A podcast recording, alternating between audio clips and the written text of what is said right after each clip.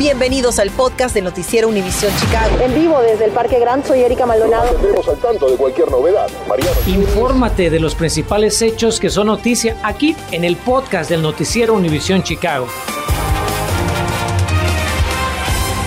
Hola, ¿cómo está? Muy buenas tardes. Las escuelas públicas de Chicago ya tienen un plan sobre cómo van a implementar la vacunación contra el COVID-19 para niños de 5 a 11 añitos una vez autorizada. Natalie Pérez abre esta edición de las 5 para explicarnos el plan y cuántos estudiantes de Chicago se verían beneficiados con la vacuna. Cuéntanos, Natalie.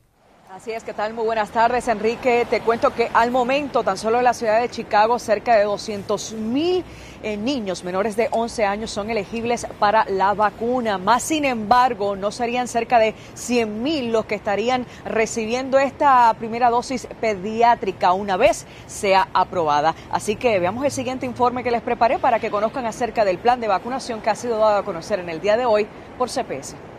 A pesar de que aún no hay una fecha específica para su autorización, el Departamento de Salud Pública de Chicago, en conjunto con las escuelas públicas, revelaron este martes su plan de vacunación para los estudiantes de 5 a 11 años de edad. si todo se mueve a un buen ritmo, podríamos ver una vacuna disponible para este grupo de 5 a 11 años tan pronto como la próxima semana y llevamos tiempo preparándonos para esto. Indicó la doctora Arwordy, agregó que se estima que tan pronto sea aprobada, Chicago recibirá cerca de 100 mil dosis pediátricas, tomando en cuenta que hay 210.448 niños elegibles para la vacuna.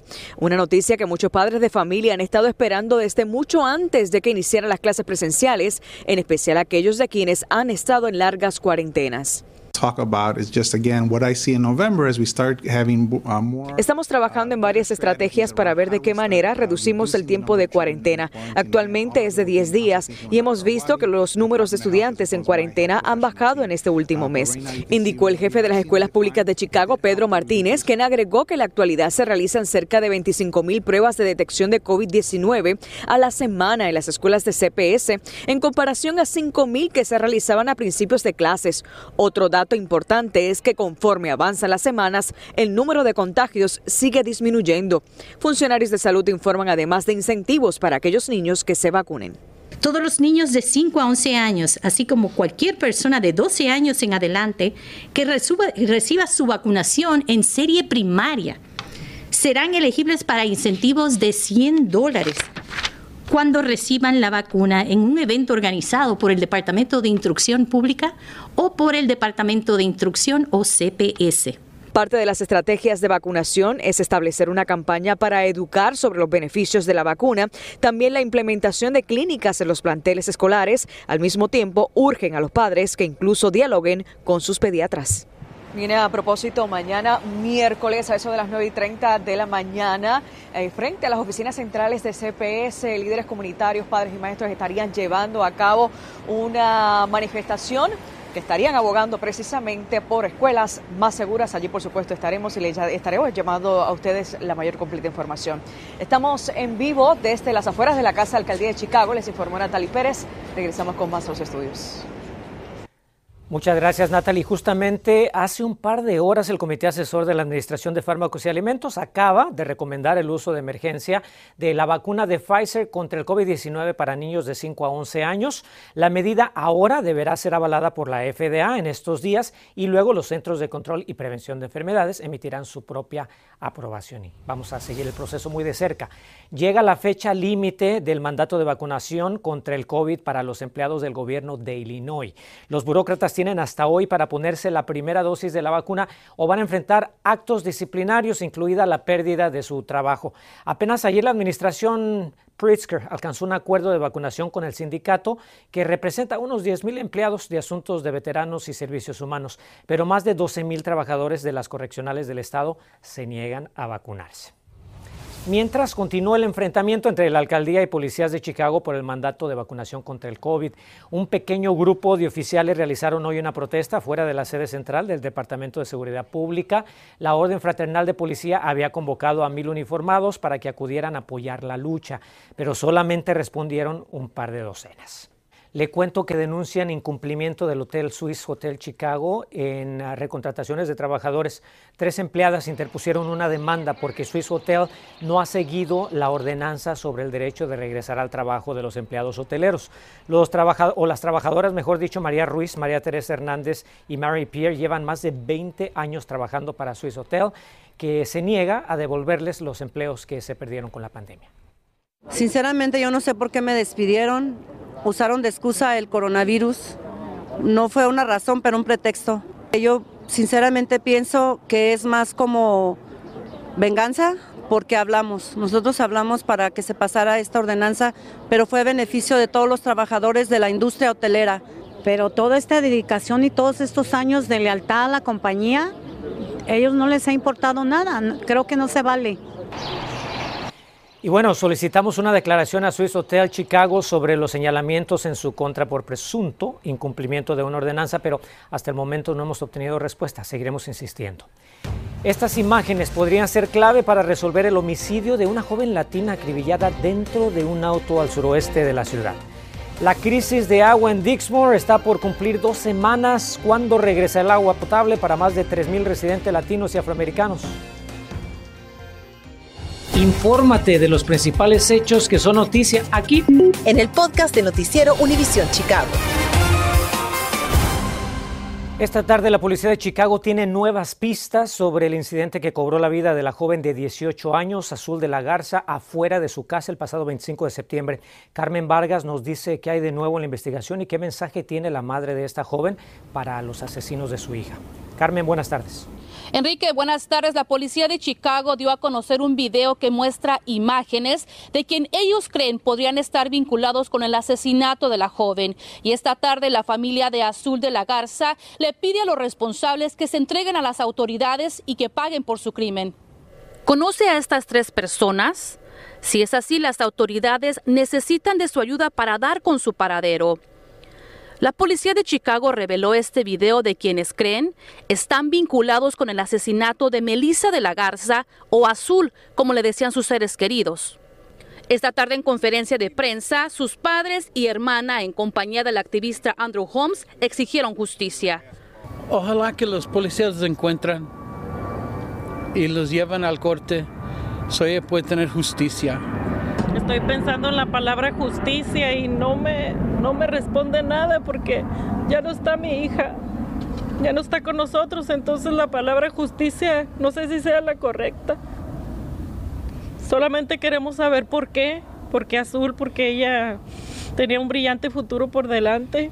Como le informamos oportunamente, la joven de 18 años murió el pasado 25 de septiembre, cerca de las 8 y 30 de la noche. Según reportes, la adolescente se encontraba dentro de su auto estacionado a las afueras de su hogar en la cuadra 5400 al sur de la avenida Avers, cuando fue sorprendida por las balas. Fue una grande sorpresa ver que son niños.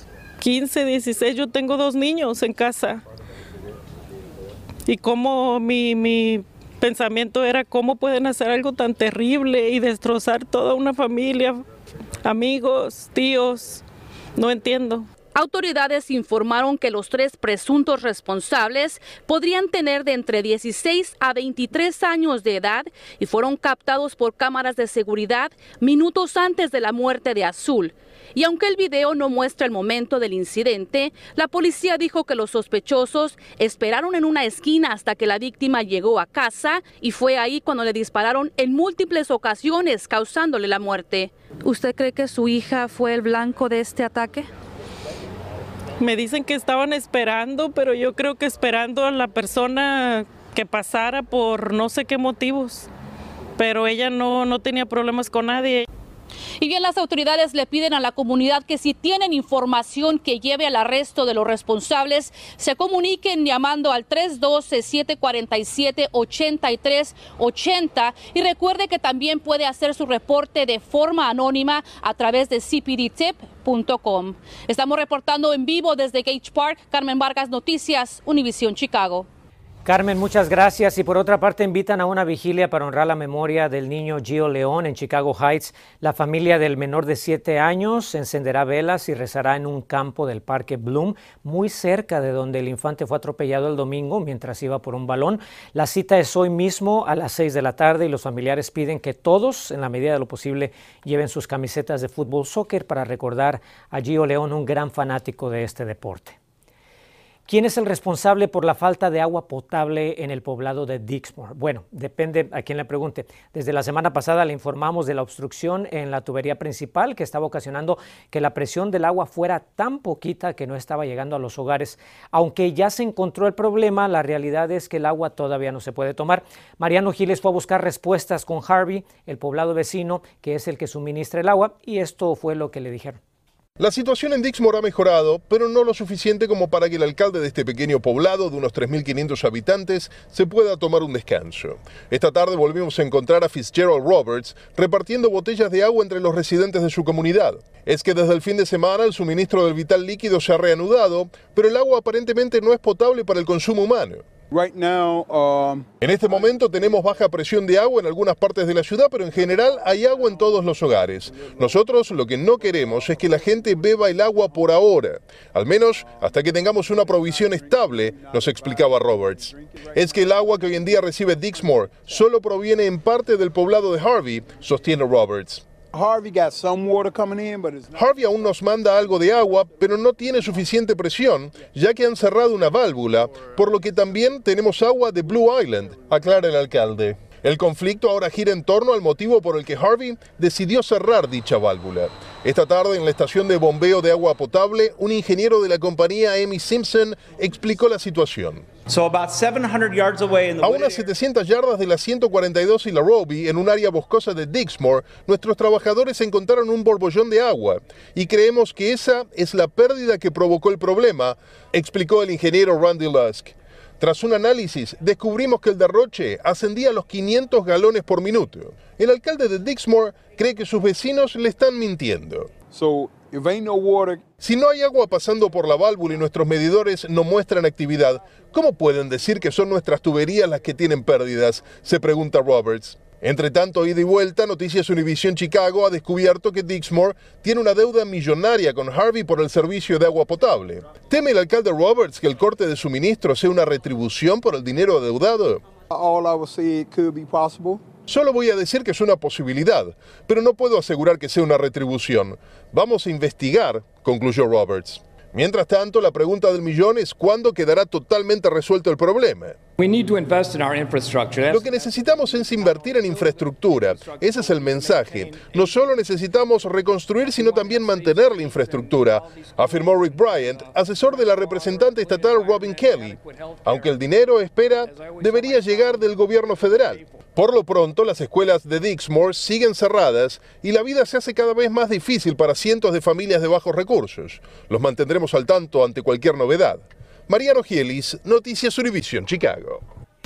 Si tiene alguna duda sobre un trámite que necesite hacer en el Consulado de México aquí en Chicago, le diremos qué día de la semana la cónsul estará contestando sus preguntas. Continuamos con el podcast del noticiero Univisión Chicago. Y para despedirnos, queremos invitarlo al Facebook Live que nuestro equipo digital tendrá con la Cónsul General de México en Chicago, Reina Torres Mendívil. La cita, apúntelo, es este jueves a las 4 de la tarde. ¿Qué podrá hacer usted? Bueno, va a tener la oportunidad de hacerle preguntas a la embajadora y ella también va a contestar las dudas y quejas que usted nos mande a través de nuestras redes sociales. Así es que recuerde, la cita es este jueves a las 4 de la tarde por el Facebook Live de Univision Chicago. Mándenos uh, cualquier inquietud, duda o queja que tenga para hacérsela llegar a la Cónsul General de México aquí en Chicago. Nuestro equipo digital está trabajando en este proyecto. Le agradecemos su sintonía, que tenga una linda tarde y nos veremos esta noche en punto de las 10. Gracias por escuchar el podcast del noticiero Univisión Chicago. Puedes descubrir otros podcasts de Univisión en la aplicación de Euforia o en univision.com diagonal podcast.